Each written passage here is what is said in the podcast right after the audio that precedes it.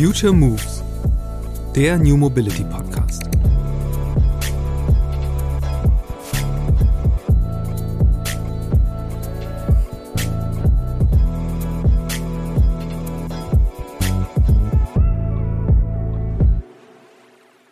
Also am Schluss baut die deutsche Automobilindustrie äh, super Autos. Ja, nicht, nicht umsonst sind die, stehen die dort, wo sie stehen und sind auch Marktführer, sowohl im asiatischen Bereich als auch im amerikanischen. Wir sind gut positioniert, aber das ist halt nichts, worauf man sich ausruhen kann. Und ich glaube, das hat auch jeder begriffen. Das ist halt gerade eine wahnsinnige Transformation. Ich meine, wenn man sich anschaut, was diese Industrie gerade vor sich hat mit Elektrifizierung, Sharing, Connectivity, autonomes Driving. Das sind einfach riesige Veränderungen über alle Bereiche hinweg. Und das ist natürlich Wahnsinn für die Industrie, für die, für die Zulieferer, für die Mitarbeiter. Da ist so viel Musik drin. Ich mache ja viele, viele Jahre Transformation. Ja, wenn man Software entwickelt, macht man immer auch Transformationsprojekte, weil Leute davor einfach anders gearbeitet haben oder, oder anders waren. Und was man nicht unterschätzen darf, ist, Transformation braucht Zeit.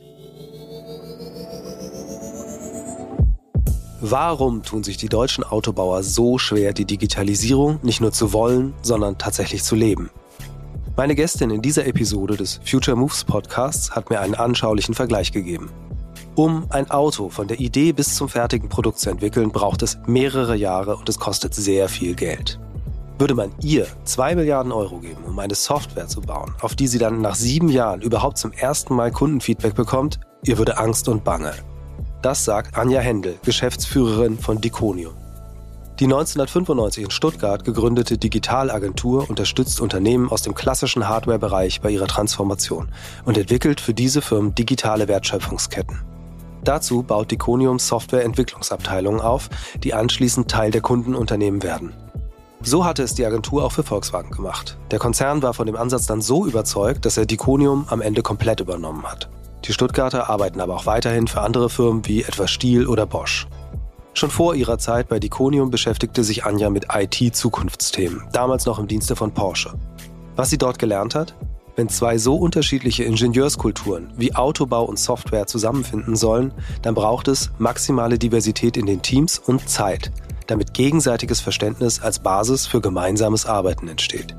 Außerdem hat mir Anja verraten, wo der Automobilbau der Software-Innovationskultur Grenzen setzt, warum KäuferInnen deutsche Autos in Asien häufig als erstes das eingebaute Entertainment-System austauschen und wie radikal neue Businessmodelle rund um das autonome Fahren die Rolle der Autohersteller noch herausfordern werden.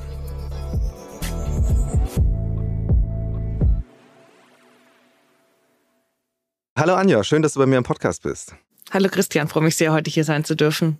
Ich steige direkt mal ein mit einem Satz von dir. Und zwar hast du in einem Vorgespräch mir gesagt, die Digitalisierung sei eigentlich überhaupt kein Erkenntnisproblem in der Autobranche.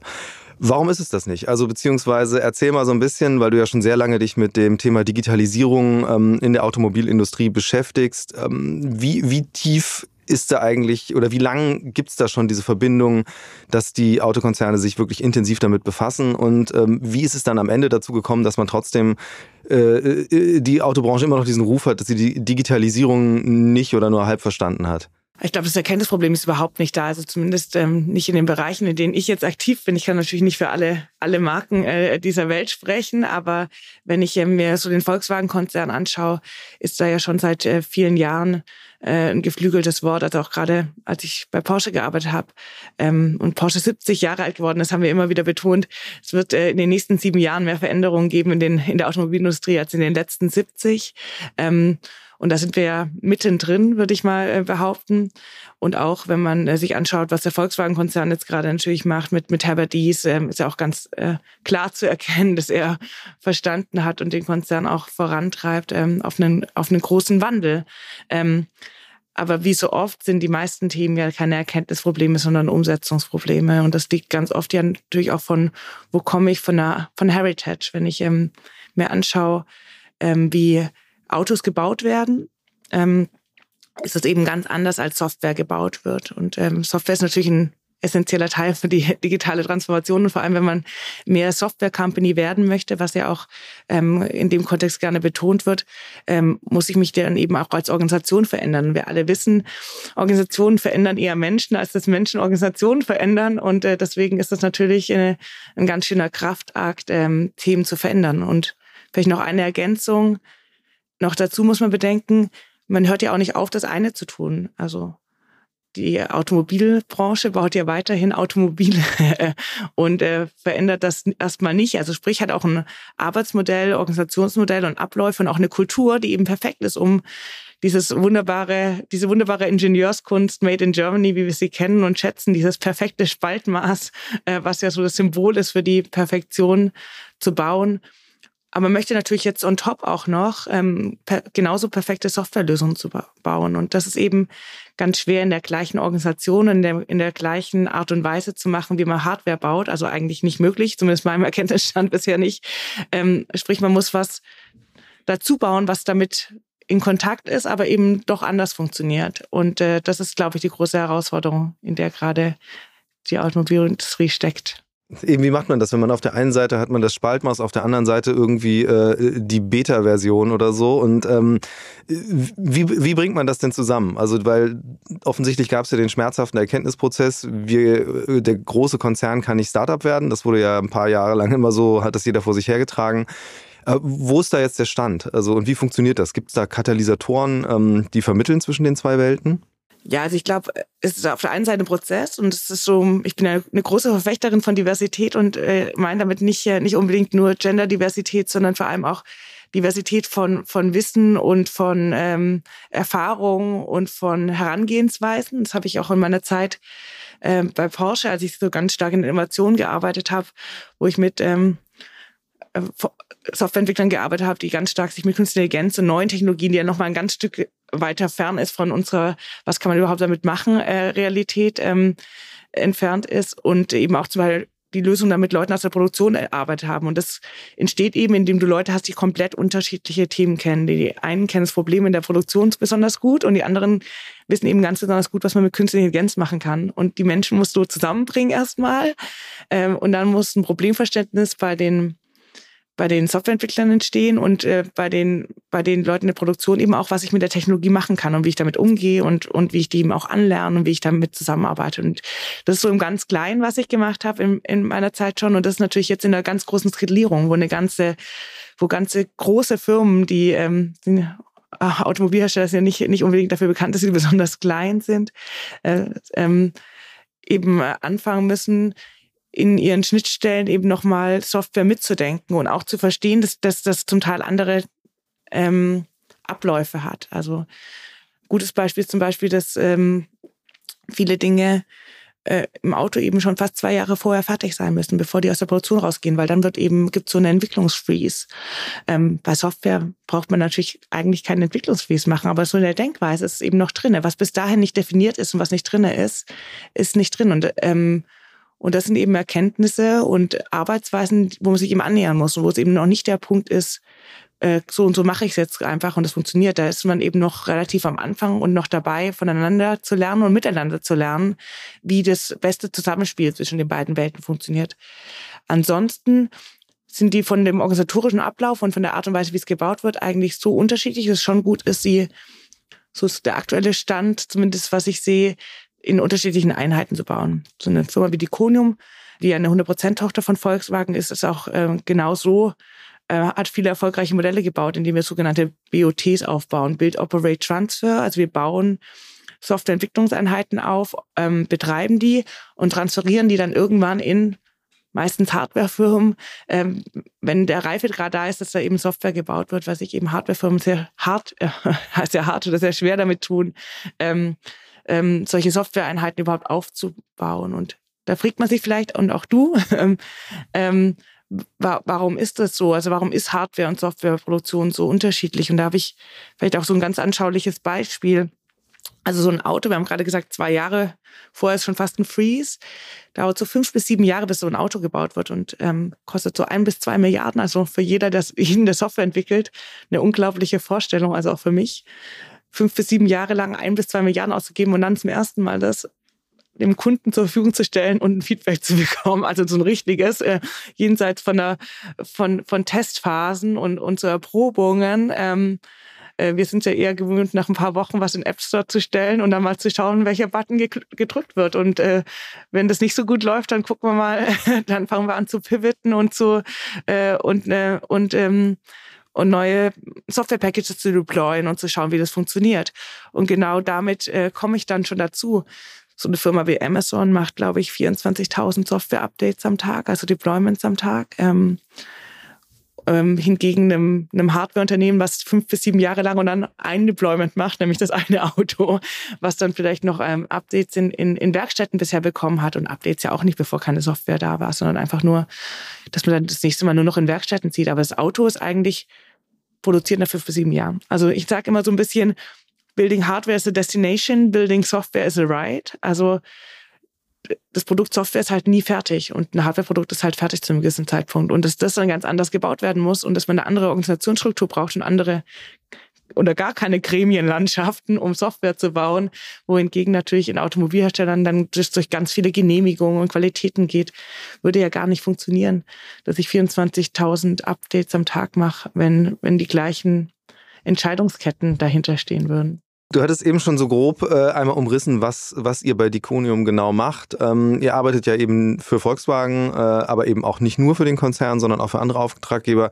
Kannst du vielleicht mal so an ein, zwei Beispielen genau erklären, also was das für Produkte sind, die ihr da baut? Genau. Also prinzipiell bauen wir E-Commerce-Shops. Wir machen eine digitale Geschäftsfähigkeit. Das ist ja ganz viel, was wir tun. Aber digitale Geschäftsfähigkeit ist natürlich inzwischen mehr als nur so ein Online-Shop, sondern im Endeffekt auch, wenn wir uns die ganze Sharing Economy angucken, ähm, alle, alle Sharing-Dienste im Hardware-Bereich, also ob es jetzt die V-Shares dieser Welt sind, das ist ja im Endeffekt auch eine ein, ein, ein digitaler Commerce, dass ich mir was, ähm, was ausladen das geht, äh, oder was leihe für eine gewisse Zeit und dann wieder zurückgebe. Und das ist natürlich äh, denkbar, oder kennen wir viel von Autos, aber ist natürlich auch für ähm, andere Themen. Also ich sage jetzt mal so ein bisschen salopp, die berühmte Bohrmaschine denkbar, äh, die ja irgendwann mal vielleicht an Sammelpunkten liegt oder, oder, oder. Also alle Produkte, Hardware-Produkte sind ja in der Regel sehr exklusiv und deswegen ähm, ähm, was, was sich gut teilen lässt, sage ich jetzt mal. Ähm, genau.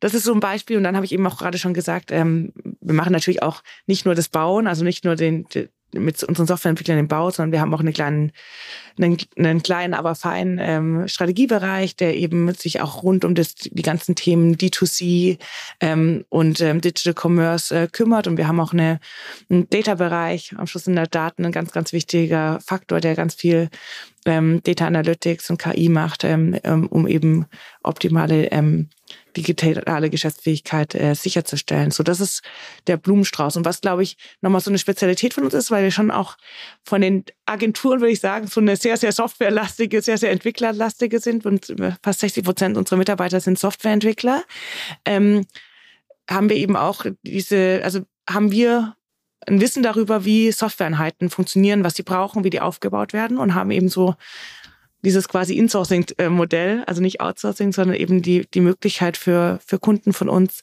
Einheiten aufzubauen und die eben zu transferieren, was ich glaube, ähm, nochmal ein ganz guter Enabler und auch Beschleuniger ist in der digitalen Transformation für, für sehr viele Firmen, weil es einfach schwer ist, wenn man was das allererste Mal tut.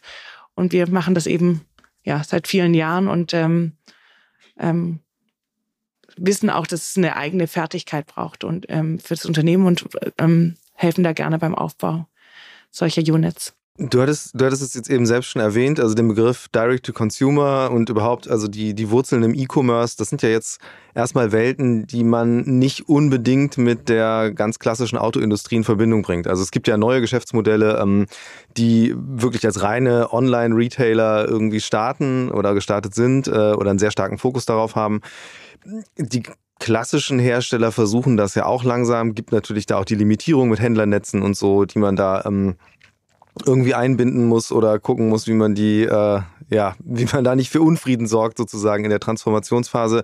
Aber vielleicht gehen wir noch mal so einen Schritt zurück. Woher kam denn überhaupt dann die Idee, ähm, jetzt in dem Sinn, äh, in dem Fall von Volkswagen, zu sagen, okay, ähm, wir brauchen da irgendwie E-Commerce-Spezialisten? das hat seine Wurzeln darin, dass eben über dieses äh, Build Operate Transfer, was ich äh, eben erwähnt habe, also eben die Erkenntnis zu sehen, oh, wir sind im, im Bereich ähm, ähm, äh, digitaler äh, Digital Commerce, also digitale Geschäftsfähigkeit ähm, hinten dran und äh, wollen uns eigentlich Spezialisten holen, die für uns so eine Unit aufbauen.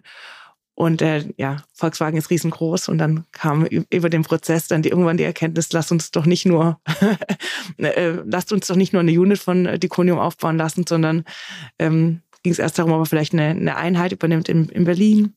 Und dann hieß es, ähm, können wir euch nicht ähm, ja komplett zu einer 100% Tochter machen, ähm, weil eben natürlich ein großer ähm, großer Fokus auch daran liegt, eben so digitales Talent, Technologietalent eben noch mehr äh, in den Konzern zu holen.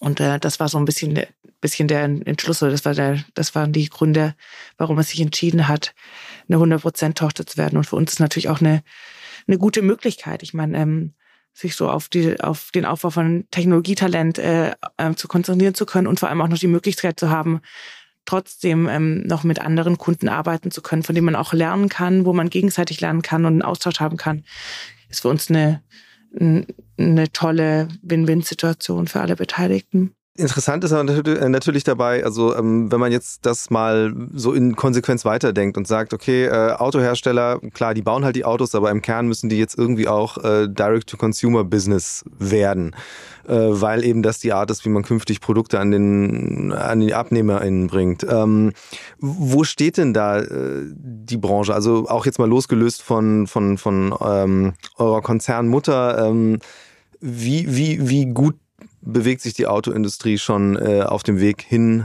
zu so direkten Vertriebsmodellen? Ich glaube, da gibt es unterschiedliche, ähm, äh, unterschiedliche Stages, würde ich sagen. Aber ähm, generell, woher kommt die Automobilindustrie? Also bis auf neuere Te ähm, Player auf dem Markt, wie jetzt zum Beispiel Tesla oder sowas, kommen die ja eigentlich ähm, aus einem eher Wholesale-Bereich. Ja? Also Automobilhersteller haben Autos gebaut und haben über die Händlernetze und Händlerstrukturen, äh, die haben dann die Autos verkauft. Ja? Und ähm, der Teil, der auf den sich die Automobilindustrie eigentlich eher äh, konzentriert hat, also der Automobilhersteller, war eher die Emotionalisierung des Produkts, würde ich jetzt mal sagen. Also Marketing und dann in, mit Digitalisierung auf den Part digitales Marketing. Und jetzt kommt eben natürlich auch über die neuen, auch über die, nicht zuletzt über die neuen Kundenschnittstellen, die man natürlich nicht vergessen darf, also jenseits vom reinen Verkauf, die neuen Kundenschnittstellen im Fahrzeug. Also wenn ich dann plötzlich den, den App Store im Auto habe, wenn ich mein Auto plötzlich ähm, eine Updatability habe, wenn ich Functions on Demand plötzlich habe, habe ich ja plötzlich eine, habe ich ja plötzlich einen direkten Verkaufsprozess, sage ich mal, ähm, auch jenseits vom reinen Online-Sales eines Fahrzeugs zum Kunden und ähm, definiere die Kundenschnittstelle komplett neu. Und äh, das ist natürlich was, wo jetzt ähm, erkannt wird, dass man reingehen muss. Also man muss im Endeffekt von digitalem Marketing rein in digitalen Sales und auch da ändert das natürlich die Art und Weise, wie ich arbeite und wie ich mich als Organisation aufstellen muss und wie ich, ähm, ja, äh, was ich da machen muss. Und ich glaube, das kommt so ein bisschen, das so, sind alle Firmen, die, die diese Heritage haben, als wirklich mit, mit Händlerstrukturen. Mit, mit, ich sag mal so, allen Vor- und Nachteilen, die das mit sich bringt. Alles, was hat, was Vorteile ist, ist ja auch irgendwo äh, ein Nachteil gegenüber ähm, neuen Playern auf dem Markt, wie, wie ein Tesla, der sofort mit einem Online-Sales ähm, gestartet hat und da natürlich viel stärker ist. Auf der anderen Seite natürlich ähm, auch merkt, dass die Händlerstrukturen hinten, äh, gerade was Werkstätten und sowas angeht, ähm, natürlich ganz hilfreich sein können. Ähm, und nicht zuletzt, der auch gerade in den USA ähm, dort ein größeres Werkstättennetz mit aufgebaut hat und, und da auch jetzt dran ist, eigentlich das zu tun. ist eigentlich ganz spannend zu sehen, wenn man so, so Player anschaut, die eher aus dem Softwarebereich kommen. Also Tesla ist jetzt so nenne ich jetzt gerne, weil es einfach ein bekannter ist. Im, im asiatischen Markt gibt es ja noch einen Haufen Marken, die wir nicht so auf dem Schirm haben. Ähm, aber zu, zu einem Sinnbild, am Schluss müssen die beide alles können, ja. Die müssen gute Hardware bauen können und gute Software bauen können. Und die einen starten eben mit so stärkeren Software-Vorteilen, sage ich jetzt mal, und die anderen mehr mit den Hardware-Vorteilen, auch in den Netzwerken und den Strukturen dahinter. Und da baut man dann so gegenseitig äh, quasi das auf, was man noch, was, was man initial nicht mitbringt. Ähm, ähm, und, und so sehe ich es. Und ich glaube, das ist am Schluss eine Win-Win-Situation für, für auch dort wieder für alle ähm, weil man eben natürlich sieht, nicht alles, was die Automobilindustrie die letzten Jahre gemacht hat, ist totaler Blödsinn oder total Blödsinn. Und ganz viel macht da auch, auch mit digitalen, elektrifizierten Produkten total viel Sinn zu haben. Und auf der anderen Seite ähm, ähm, haben natürlich viele neue Marken, die neu entstanden sind, ähm, weil man eben auch Autos leichter bauen kann, wenn sie elektrisch, äh, wenn sie elektrisch betrieben werden, ähm, aber dafür eine höhere Softwarekomplexität mit sich bringen. Ähm, ähm, macht natürlich auch total viel Sinn. Und da, glaube ich, lernt man voneinander und guckt aufeinander und äh, optimiert sich. Du beobachtest das ja schon sehr lange und eben auch über äh, unterschiedlichste Hersteller hinweg. Was sind denn so äh, spannende Cases, wo man sagen kann, äh, also auch die gar nicht unbedingt Best Cases sein müssen, sondern auch Fails von mir aus, aber wo man äh, mal gesehen hat, da wurde mal was ausprobiert. Also fangen wir an einfach mit dem reinen Vertrieb vom Fahrzeug. Ähm, was funktioniert da, was nicht und was sind so die, die Hebel, die man da drehen kann? Ich glaube, was ich, was sich halt zeigt, ist, es unglaublich schwierig ist, halt mit, mit auch neuen digitalen Geschäftsmodellen erstmal Geld zu verdienen. Und das ist ja auch keine grundsätzlich neue Erkenntnis. Ich meine, nicht zuletzt sind ja Software Unternehmen, ähm, also Plattform-Business auch oft sowas, wo stark erstmal über, über Finanzierung wächst, ja, also über, über, über Bewertung und man eben eine gewisse Marktmacht deckt und dann hofft, dass man dann eine, eine, eine gute ähm, Marktkapitalisierung hinbekommt. Und ähm, ich glaube, die, die Erkenntnis ist natürlich auch da. Und, und viele Fähigkeiten, die man benötigt, sind halt auch noch nicht so richtig, ähm, richtig da, um dann die Geschäftsmodelle zu, komplett hinzubekommen. Ich glaube, ein Faktor sind ja viel, ist ja ganz stark das autonome Fahren zum Beispiel. Ist ja schon ein Schlüsselfaktor für viele Modelle. Wenn wir uns anschauen, ähm, ist das ja gerade schon so ein bisschen auch ein, ein Bottleneck, dass man eben einen, einen, Fahrer für die Fahrzeuge braucht äh, im Transport, ähm, was A, die Produkte natürlich relativ exklusiv macht, nicht nur aufgrund ihrer, ihrer Kosten, sondern eben auch, dass man ja natürlich auch fahren können muss. Also sprich, ähm, ähm, äh, keine, keine Einschränkungen haben darf, keine Behinderung haben darf, aber auch einfach äh, viele alte Menschen trauen sich einfach nicht mehr. Also ich rede jetzt nicht nur von, von Menschen mit Behinderungen, äh, die, die im Rollstuhl sehen oder die sitzen oder, oder blind sind oder, oder solche Themen. Ich meine, am Schluss sind, sind Einschränkungen ja ähm, äh, immer öfter da. Wir werden immer älter. Ähm, immer mehr Leute fühlen sich dann auch unsicher zu fahren. Ich meine, ich glaube, jeder kennt das ja irgendwie Großeltern hat, wo es dann heißt, oh, was ist für eine Schramme? Oh, die muss mir jemand reingefahren haben und du weißt ganz genau, um Gottes Willen. Das war sicherlich nur auf irgendeinem Parkplatz, wo man halt merkt, okay, äh, und das sind natürlich die Felder, wo, wo autonomes Fahren dann auch äh, mit den Geschäftsmodellen zum absoluten äh, äh, Game Changer wird, weil man natürlich auch, wo lebe ich, äh, ähm, dann eben nochmal ein, ein anderes Thema gibt, wo man eben nicht dann plötzlich wieder in die Stadt ziehen muss im hohen Alter, damit ich irgendwie mobil bleibe, sondern vielleicht auch einfach mehr Fähigkeiten habe, auch diesen, diesen Speckgürtel zumindest mal Transfer vom, vom ländlichen Raum zu machen. Oder auch das ganze Thema Kinder, Jugendliche, ja, die eben auch noch, die eben auch ange, ähm, angewiesen sind auf ähm, öffentliche oder gerade im ländlichen Raum halt ganz stark dann auf äh, Taxi, Mama oder Papa.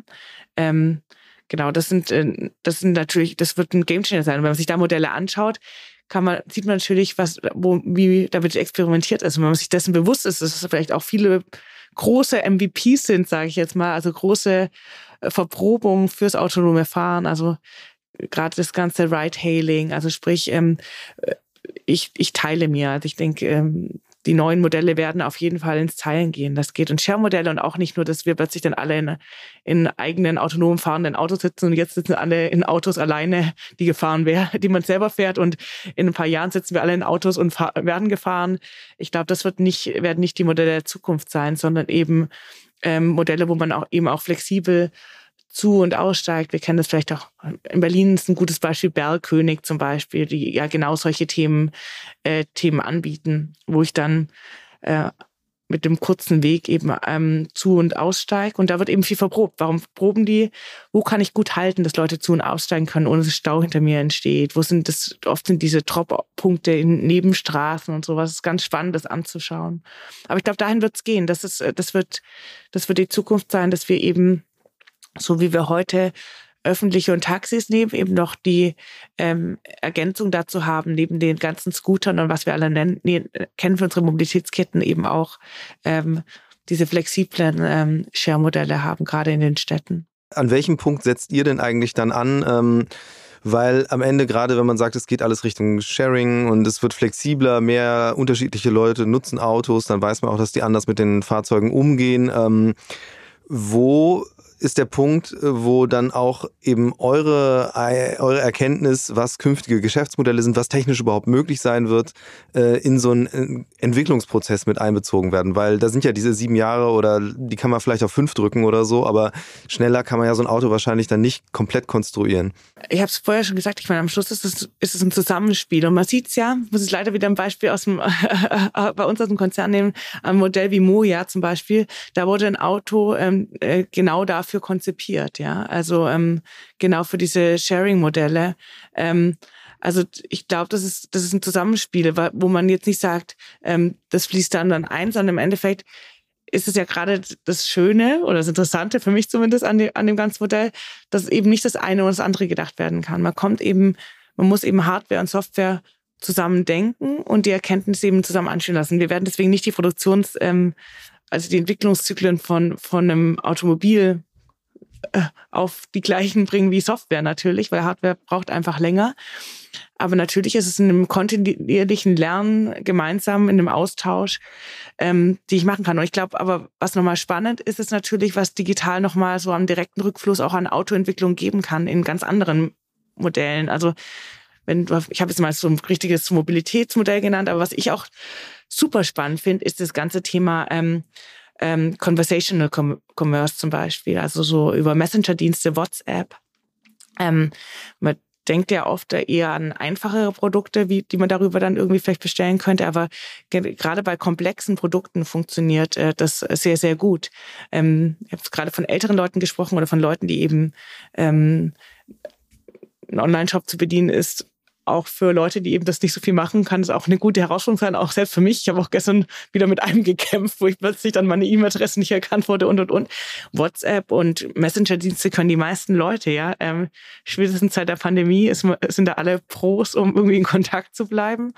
Und ähm, dann kann ich natürlich darüber einen, einen anderen Verkaufsprozess starten, aber kriegt dadurch natürlich auch ein ganz anderes Feedback. Also das Feedback, was normalerweise beim, beim Verkäufer war mit, oh, ich hätte es gerne in einem anderen Rotton oder ich hätte es gerne in einem Blau oder gibt es das auch in dem und dem Leder oder äh, gibt es das Fahrzeug auch vegan, äh, whatever. Ähm, so eine Frage kommt ja immer quasi nur beim direkten Kundenkontakt raus, also beim, beim Einkauf von denen ist die Frage, wie gut schaffe ich das als Unternehmen, das irgendwie zu kanalisieren und zusammenzubringen. Aber am Schluss ist dann natürlich, ähm, klar, immer eine Schwäche in der Erfassung, was muss ich danach eingeben, schaffe ich das, wenn viel zu tun ist. Wenn ich das über Messenger-Dienste mache, bekomme ich alle Nachfragen eben hin. Ich schicke irgendwie dann ein Bild und sage, guck, so könnte das aussehen oder und dann heißt, oh, gibt es noch in einem anderen? Und so kriege ich natürlich auch ganz, ganz viel Feedback, was ich direkt in die Produktentwicklung einfließen lassen kann. Und ich glaube, das sind auch nochmal Themen, die momentan, ehrlich gesagt, also äh, zwar nach dem vor allem, was ich jetzt bisher gesehen habe und kenne, noch gar nicht so ähm, richtig ähm, gelebt werden. Aber ich sehe da große Potenziale, wenn man eben nicht nur aussuchen kann in seinem Konfigurator, wie möchte es aussehen, sondern auch Dinge auswählen kann ähm, oder mitteilen kann. Äh, Wünsche, die es noch gar nicht, die, die, die gar nicht verfügbar sind, weil das natürlich ähm, mich dann auch nochmal besser machen könnte darin als Automobilhersteller oder als andere Hardwarehersteller in, was sind eigentlich die Wünsche der Kunden von Themen, die ich noch gar nicht anbiete und äh, ist es vielleicht für mich interessanter, was zu verändern. Inwieweit äh, findet sowas schon statt? Also dieses direkte Feedback, ich verstehe dich jetzt richtig, da wird vielleicht mal drüber nachgedacht, aber es, ist, es gibt jetzt noch keinen, keinen, also zumindest nicht in Europa irgendeinen Hersteller, der das äh, massenhaft praktiziert? Mir ist keiner bekannt. Ich bin jetzt nicht äh, in meinem aktuellen Job nicht mehr in der letzten Innovationsecke und kenne jetzt hier äh, jedes Thema. Ich kenne ich kenn natürlich ähm, tolle Startups, die in dem Bereich sind und die ähm, auch in Gesprächen sind mit, mit Automobilherstellern, um äh, um da Themen mal zu, zu verproben und sich anzuschauen.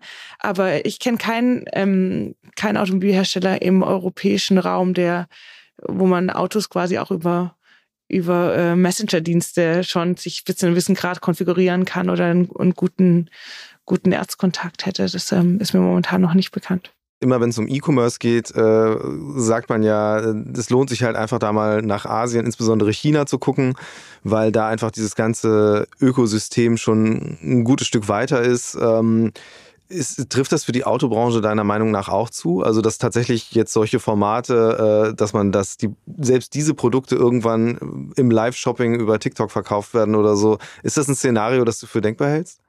Also ich würde mich wundern, wenn man bei WeChat kein Auto kaufen kann.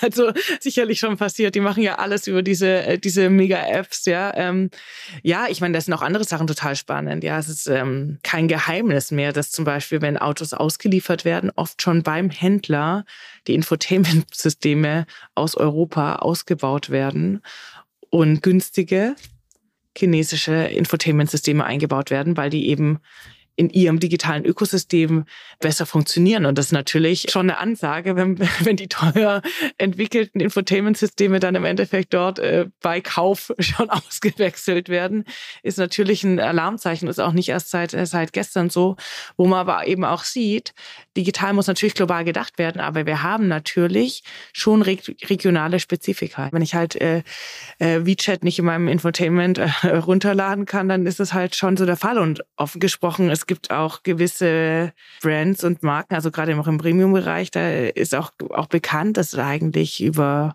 andere Player wie Apple CarPlay dann eben die komplette Ansteuerung gesteht und nicht über das Infotainment-System. Das ist auf jeden Fall eine große Herausforderung, vor der die Automobilhersteller auch gerade stehen. Ja, wie schaffe ich es da, diese Schnittstelle auch zurückzugewinnen? Also egal, ob es jetzt so extrem ist wie im asiatischen Markt, zum Teil ist eben auch wirklich die Bedienpanels ausgebaut werden und halt einfach günstigere ähm, asiatischen mit digital Ökosystem dahinter aufgebaut wird oder ob eben gesagt wird, hey, ich benutze hier Apple oder Google oder sonst irgendwas, die Car-Lösung und wiege mein Handy-Display aufs Autodisplay und, und das ist es. Das ist sicherlich das, was gerade die Herausforderungen sind und, und das, wo, wo sich auch Schnittstellen sicherlich jetzt irgendwie bilden werden und man sehen wird, wer wird da, wer sitzt da am Schluss dann am längeren Hebel, ja, die, die Funktionalität oder die Jahr, jahrelängere Erfahrung von App-Anbietern oder Store-Anbietern oder eben dann doch ähm, vielleicht auch eine bessere Integration ins Auto rein, ja, wo die eben auch Sinn macht. Und das muss man eben schauen. Am Schluss ist das Schöne am, äh, am Digitalen ja immer der Nutzen gewinnt. Ja, der, der den besten Nutzen stiftet, der geht ähm, meistens als Gewinner vom Platz. Wir hatten vorhin schon kurz gesprochen über diese kulturellen Aspekte, die da aufeinandertreffen, also so was Entwicklung von Produkten angeht. Am Ende ja auch so ein bisschen so eine Frage der Eitelkeit, oder? Wenn man jetzt äh, als, als Autohersteller es gewohnt ist, eigentlich immer das perfekte Produkt irgendwo hinzustellen und dann kommt auf einmal jemand ähm, und sagt so, ja, aber der, der, der, die Kundenwünsche wollen halt vielleicht gar nicht Perfektion, sondern wollen halt, dass irgendwie das, was sie gewohnt sind, damit reinkommt und wollen sich nicht, nicht umgewöhnen. Ähm, wie vermittelt man das eigentlich? Also das, den, den Abstriche zu machen, was den eigenen Perfektionsanspruch angeht. Ja, ich meine, man muss natürlich auch nochmal eins sagen. Wir haben jetzt gerade ganz viel so über so Entertainment und solche Themen gesprochen. Aber nicht nur alles ist natürlich im Auto so simpel wie ähm, auf einem Mobiltelefon. Ja, ich meine, auch, mit, auch bei Mobiltelefonen gibt's äh, spätestens dem Selfie Unfälle, dass dann irgendwie Menschen irgendwo runterstützen, wenn sie ein Selfie machen. Ähm, und und äh, ähm, aber nicht, aber jenseits von dem, äh, dass sich Leute ein eigenes Risiko bringen, ist es eigentlich ein, kann eigentlich nicht so viel passieren mit einer App auf einem auf einem Mobiltelefon, sage ich jetzt mal zum Beispiel. Im Auto hingegen haben wir natürlich ein ganz anderes Sicherheitsrisiko. Ja, also ich meine am Schluss ist über allen Gadgets und jeder Perfektion das Wichtigste beim Auto, dass es sicher ist. Also momentan sterben ähm, in, auf der Welt ungefähr 1,3 Millionen Menschen jedes Jahr an Autounfällen. Ähm, und ähm, dass das Auto sicher ist und bleibt, das ist oberste Priorität. Ähm, sprich, das muss man natürlich auch im Digitalen komplett mitdenken, weil natürlich wissen wir auch, jede digitale Schnittstelle, jede OTA-Fähigkeit, also Over-the-Air-Updates, eben auch wieder natürlich die, die Möglichkeit für Angriffe ähm, äh, darstellt und eben auch ähm, die Möglichkeit eben auch das, äh, das Produkt und die äh, und die Fähigkeit von A nach B zu kommen damit ähm, ähm, gefährlicher machen kann. Und ich glaube, daher kommt auch dieser Perfektionsgedanke. Der kommt nicht nur davon, glaube ich, dass irgendwas besonders schön aussehen muss oder hier ähm, hier des, des Deutschen Liebstes, ja, äh, kennt man ja, ähm, Produkt irgendwie. Also ich glaube, das, das geht ja nicht nur, dass es irgendwie schön, fancy und schick ist, sondern die Perfektion kommt ja auch ganz, ganz stark aus so einer Sicherheits- äh, DNA, dass man einfach auch ein total sicheres ähm, ähm, Produkt, Gerät äh, baut. Und ich glaube, das ist was, was man einfach auch nicht unterschätzen darf. Also es kommt nicht nur aus irgendwie, weil man gern hier noch ein Schleifchen hat und da irgendwie alles perfekt sein muss, sondern einfach aus dem hohen Sicherheitsgedanken. Ähm, und der wird auch so schnell nicht rauszukriegen sein aus so einer Organisation. Die Organisationen verändern sich und ehrlich gesagt, ich drücke Glück hier, tue hier auf Holz drücken, zum Glück auch nicht, weil am Schluss wollen wir alle, dass Autos sicherer werden und nicht zuletzt autonomes Fahren oder der Weg zum autonomen Fahren macht ja Autos auch immer sicherer. Wir kennen das alle über die Assistenzsysteme, dass Autos eigentlich mit jeder Generation besser werden, uns früher waren, äh, wenn wir müde werden, uns aufmerksam machen, äh, Abstand halten, uns warnen, wenn ein Fahrzeug vor uns bremst und so. Ich glaube, da, also zumindest ich habe schon den einen oder anderen Unfall verhindert bekommen, äh, weil mein, äh, mein Auto für mich quasi mitgedacht hat. Und ich glaube, das ist schon auch nochmal ähm, was, was wir bei dieser Perfektion nicht unterschätzen dürfen. Aber nichtsdestotrotz, natürlich kann man auch von dem Digitalen lernen, nämlich auch mal schnell was zu verproben ähm, oder mal was auszuprobieren in den Bereichen, in, äh, die eben nicht so, ähm, nicht in diesen sicherheitsrelevanten Bereichen sind. Also Hast du da ein Beispiel? Ich rede mal ein bisschen aus dem Nähkästchen. Ja, natürlich wird AB-Testing gemacht in allen Bereichen, aber wir haben sind dem zum Beispiel, äh, als, wir, als ich in meiner Zeit im Lab sind wir auch oft dem entgangen, indem wir einfach auch Produkte dann White Labeled rausgebracht haben. Also ähm, weil so große Automarken stehen ja dann auch für genau für diese Attribute, die sie vielleicht auch nicht verlieren wollen, dieses hohen Qualitätsthema und können nicht agieren wie ein Startup. Das ist ja auch so ein bisschen, sieht man auch schon, muss man gar nicht äh, zu kleineren Startups gehen, schon, schon allein äh, ich bringe jetzt nochmal hier die Marke Tesla ins Spiel, aber ein Tesla wird anders gesehen, auch in der Art und Weise, wie es was ausprobieren kann, als, als große bestehende Automobilhersteller. Die werden einfach anders wahrgenommen. Die werden mehr als Tech-Unternehmen wahrgenommen als ein Automobilhersteller aus dem europäischen Raum. Ähm, aber was wir halt äh, viel gemacht haben, ist wirklich weit labelt. Ähm, zu arbeiten. Das ist auch was, wie wir es als Ikonium, wenn, wenn man aus so einem, wenn der großen Marke kommt, auch raten. Wenn wir, wenn ich was vertesten will, mal über einen anderen Kanal ähm, und mal was ausprobieren möchte ohne meine Marke, ähm, in, in Gefahr zu bringen, einfach auf einem White-Labeled Approach. Also sprich, ich mache einfach eine eigene Marke, ein neues Label ähm, und verteste die am Markt. Äh, das digitale Modell, wo vielleicht auch meine Hardware dahinter stehen kann, ähm, einfach mal mit einem, mit einem, mit einem anderen Brand und, und stelle auch gar nicht so in den Vordergrund, dass es ein Produkt von mir ist, sondern verteste. Es hat zwei Vorteile. Nummer eins, niemand bringt es in meiner Marke in Verbindung. Also es ist so die Tatsache und das hat den Vorteil, dass auf der einen Seite die Marke auch nicht in Mitleidenschaft gezogen wird, wenn es halt eben nicht, nicht so funktioniert, sage ich jetzt mal. Auf der anderen Seite aber auch einen anderen tollen Beispiel, die Marke verwässert ja auch. Ich gehe rein und finde was besonders toll oder oder eben nicht so toll, weil die Marke dahinter steht. Aber wenn ich mit einer anderen Marke oder einer Neutralität daran gehen würde, hätte ich vielleicht ein ganz anderes Bild auf das Produkt.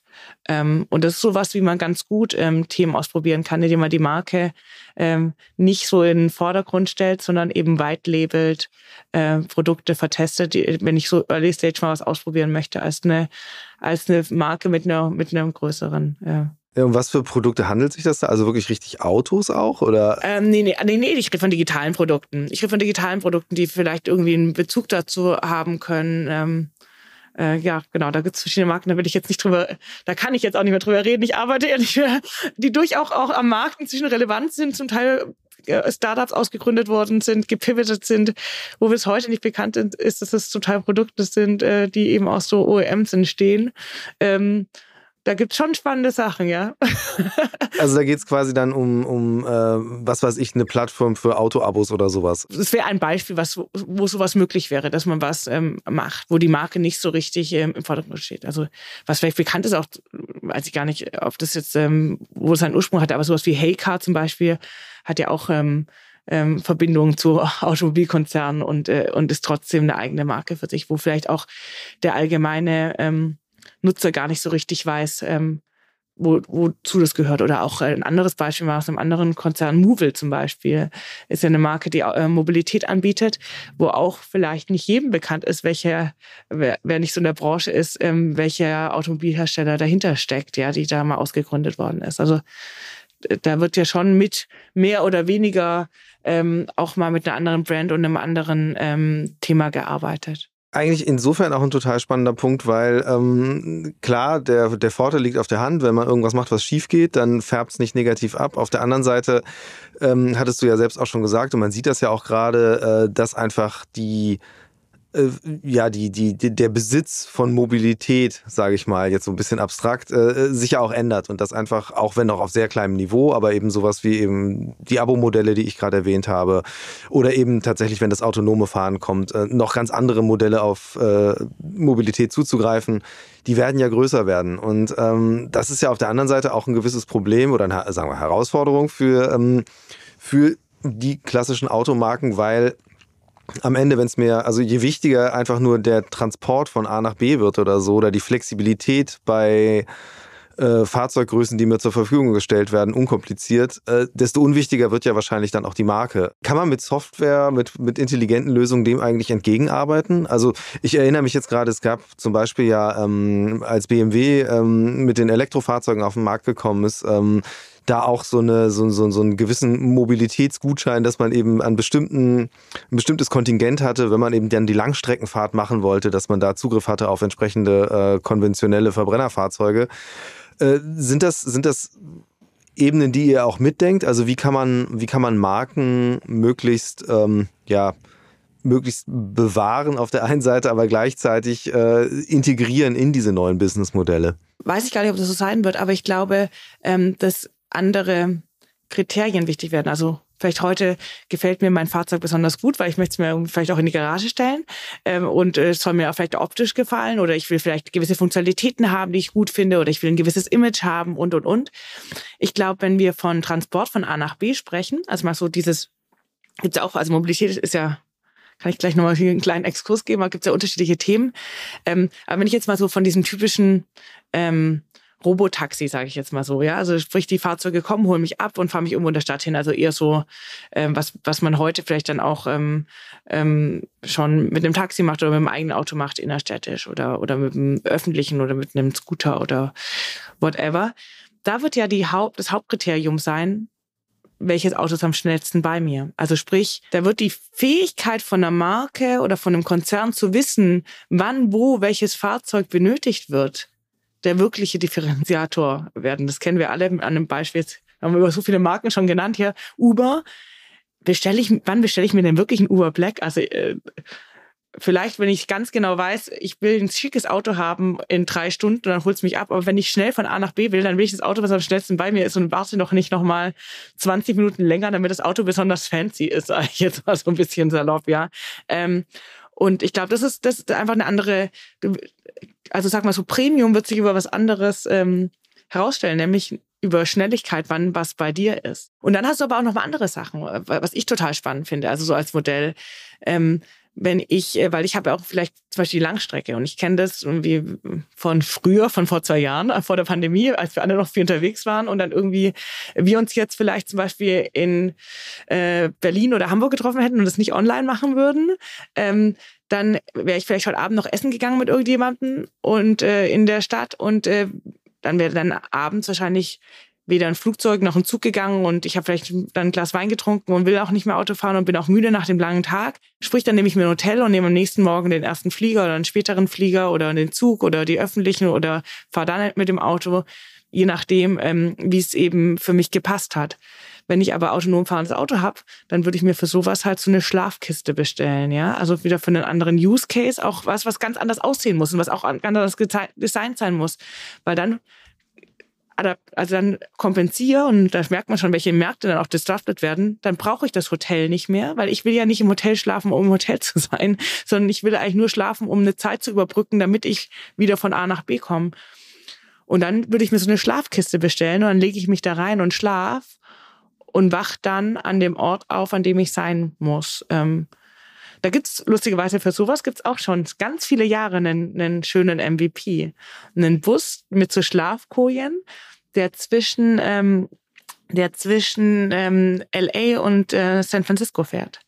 Ähm, also morgens und also äh, zu den über die Nachtzeiten. Und der fährt sogar extra einen Umweg, damit er eine acht Stunden Strecke fährt damit es eine Schlafphase, damit die Schlafphase besser ist. Ja, und da merkt man auch wieder, da spielt dann plötzlich Geschwindigkeit gar keine Rolle. Und das weiß ich wahrscheinlich auch schon ein bisschen früher, dass ich da in der Nacht dann noch ein, eine Schlafkiste haben möchte und bestell die dann auch ein bisschen früher. Und da ist dann vielleicht wieder, wie du gesagt hast, eher für mich wichtig, eben doch dieser dieser Luxus, weil ich dann eben eine besondere Marke haben will, weil das Bett besonders bequem ist, weil es besonders wenig ruckelt, weil die Duft Kissen besonders gut duften oder weil die Schokolade, die auf dem Kissen liegt, besonders toll ist oder weil whatever, was es dann eben wieder sein kann in der Welt. Aber ich glaube, was ist Premium und was ist, äh, was möchte ich, wird sich einfach auf, muss einfach neu gedacht werden in dieser Welt dann. Und äh, da freue ich mich schon auf die ganzen Modelle, weil ich freue mich auf den Schlaf von A nach B. ja, ist so ein bisschen diese, dieses, dieses Comeback der Nachtzüge gerade, geht total. ja auch so ein bisschen in die Richtung. Aber das ist ja eben, also für mich dann eben auch der total spannende Punkt, weil die Frage dann ja wäre, ob eigentlich dann nicht Moja, um bei dem Beispiel zu bleiben, eigentlich das viel größere Potenzial hat als jetzt äh, die Marke Volkswagen. Also großes Beispiel jetzt, aber einfach, einfach, nein, aber einfach, weil, weil man eine neue Marke hat, die sich komplett über Service definiert. Also ich glaube, äh, also neu definieren. Ich glaube einfach, Mobilität ist die, ist die Zukunft von Automobilherstellern. Und die Frage, die sich eben jeder Automobilhersteller stellen muss, welche Rolle möchte ich darin spielen? Möchte ich, ähm, kann man, kann, äh, und das ist halt the big game, sag ich mal. man kann auch gut als Auftragsfertiger leben nachher, ja, für, für Geschäftsmodelle. Und dann stelle ich halt die Hardware zur Verfügung. Und dann habe ich die Hardware und die stelle ich zur Verfügung. Und dann äh, betreibt jemand anderes Modell. Oder möchte ich eben im Game sein und möchte eben auch mit allen Risiken, die halt dann auch das äh, D2C-Geschäft, also wenn ich direkt mit dem Consumer auf einer, auf einer, mit einer mit einer ganz mit einem anderen Modell. Ich meine, das sind ja auch ganz andere andere Themen dahinter. Ja, ich meine, du hast ja plötzlich auch ganz andere Payment-Geschichten. Also momentan wird einmal ein großes Fahrzeug bezahlt und plötzlich habe ich Micropayments und da verändert sich ja total viel. Ja, oder möchte ich eben möchte ich eben die, die Kundenschnittstelle beherrschen und nicht nur, nur oder möchte, oder möchte ich ein B2B-Anbieter sein und eben gewissen, ähm, ich sage jetzt mal so, den Ubers dieser Welt, ähm, eben meine Geschäftsmodelle anbauen. Ich habe neulich gelesen, dass zum Beispiel Tesla gerade angekündigt hat, äh, dass sie keine Autos mehr verkaufen wollen, sondern in reine äh, Sharing-Modelle ähm, gehen möchten, perspektivisch. Ich weiß jetzt nicht, in welcher Zeitspanne das gedacht ist, aber ich glaube, das sind schon auch die Sachen, die kommen werden. Und ich bin persönlich gespannt, ob nicht auch sowas wie Apple oder sowas genau auch solche Modelle dann, wenn so ein Auto von denen mal kommt, nicht sowas sein wird, ja, weil die sind ja dafür bekannt, dass sie dann auch stark in Plattformen denken und einfach auch nochmal Produkte neu denken und das dann vielleicht auch nochmal große Schritte sind, die sich in die Richtung tun. Also wenn man jetzt eben mal loslöst von Volkswagen, sondern sich einfach nur diese mal die deutschen Autobauer alle anguckt, äh, auch im internationalen Vergleich, gerade mit Blick nach Asien oder eben auch äh, in die USA äh, und vor allen Dingen mit Blick auf solche potenziellen Newcomer. Ich meine, Sony baut in, oder arbeitet inzwischen an Autos und verfolgt das ernsthaft, eben die Diskussion um Apple äh, um das Apple Car hält ja auch immer an und erhält ja auch immer wieder neue Nahrung durch Patente oder irgendwelche Hires. Ähm, wo, wo stehen da ja, Daimler oder Mercedes-Benz, muss man jetzt sagen, BMW, Volkswagen?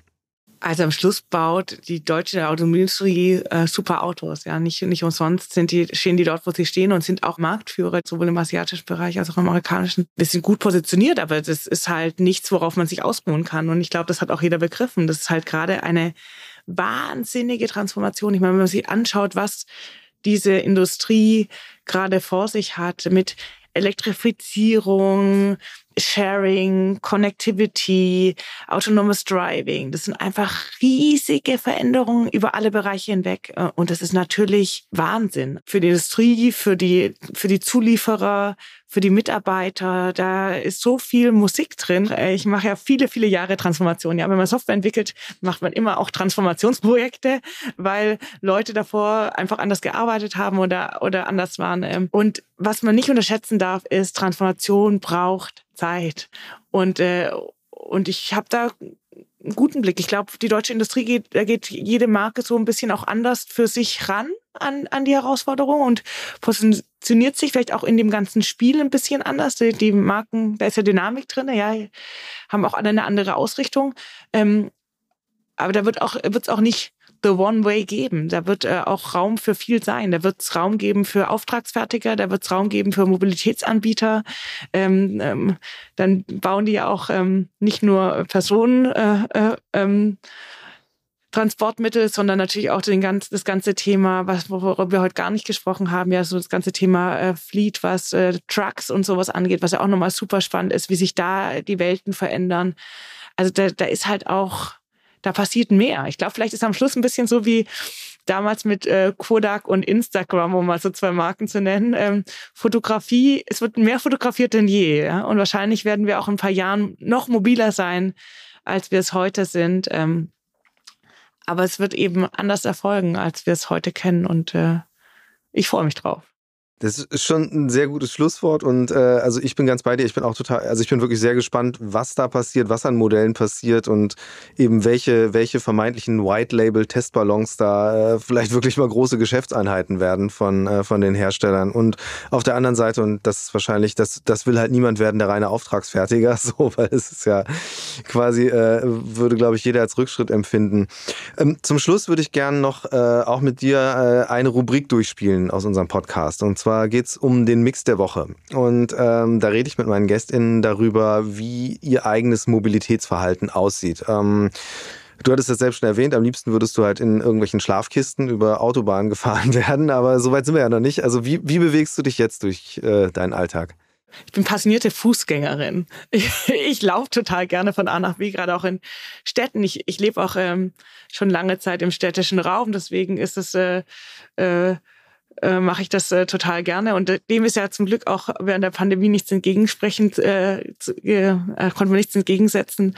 Ähm, ich muss ehrlich sagen, ich bin äh, in, im letzten Jahr äh, Mutter geworden und mit der Pandemie bin ich, hab ich, bin ich jetzt auch wieder äh, Besitzerin eines Fahrzeugs, weil es dann eben doch ähm, ähm, ja, weil ich mich dem Risiko nicht aussetzen wollte und vor allem nicht meiner Tochter äh, dann zu viel öffentliche zu nutzen und habe dann eben äh, ein kleines Elektrofahrzeug für die Stadt, einen kleinen Flitzer, mit dem ich dann auch irgendwie gut überall äh, parken kann und äh, gut von A nach B kommen. Aber trotz alledem bin ich immer noch ein großer Fan von dem Mobilitätsmix. Ich laufe, ich fahre auch super gerne Rad. Ja. Jetzt hoffe ich, dass ich, jetzt kann sie bald gut sitzen, dann kann ich sie auch mit auf dem Fahrrad nehmen, da freue ich mich schon drauf und ähm, nutze auch, bin auch großer Fan von öffentlichen Verkehrsmitteln. Ähm, also normalerweise bin ich immer in, in so einem sehr ausgewogenen Klang mit äh, von Laufen. Wenn ich dann nicht mehr will, steige ich in öffentlichen Verkehrsmittel, ähm, fahre gerne mit dem Rad. Und aber eben auch, ähm, weiß natürlich jetzt auch zu schätzen, wenn, wenn, ähm, wenn vielleicht ähm, gerade das Thema war, eben auch ein, ein kleines Elektrofahrzeug, bin ich auch großer Fan von. Dann bist du, bist du auch quasi die ideale, ja, die, oder, oder anders gesagt, die ideale Alpha-Testerin für äh, die Modelle. ja, total. Ich will ja auch alle Mobilitätskonzepte testen. Das ist ja auch so. Auch schon Beta-Version. okay, wunderbar. Ich, ich danke dir ganz herzlich für die Einblicke in, in ja, eure Arbeitsweise und überhaupt, wie ähm, Software ja, sich langsam reinfrisst in die Autobranche und äh, ja, so wie ich dich verstehe, durchaus äh, das Potenzial hat, einfach am Ende der bestimmende Faktor zu sein, äh, weil einfach die neuen Businessmodelle nicht mehr aus technischen Innovationen herauskommen, sondern wirklich aus der Art und Weise, wie man Mobilität denkt äh, und äh, ja, Kundinnen Angebote zurechtschneidert, die halt ihre Bedürfnisse vielleicht auch auf eine noch ganz unbekannte Art und Weise erfüllen. Ja, sehr gerne. Herzlichen Dank. Danke dir. Future Moves ein Podcast von OMR und Hamburg Messe und Kongress.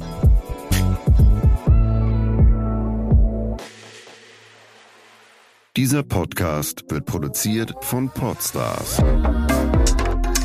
bei OMR.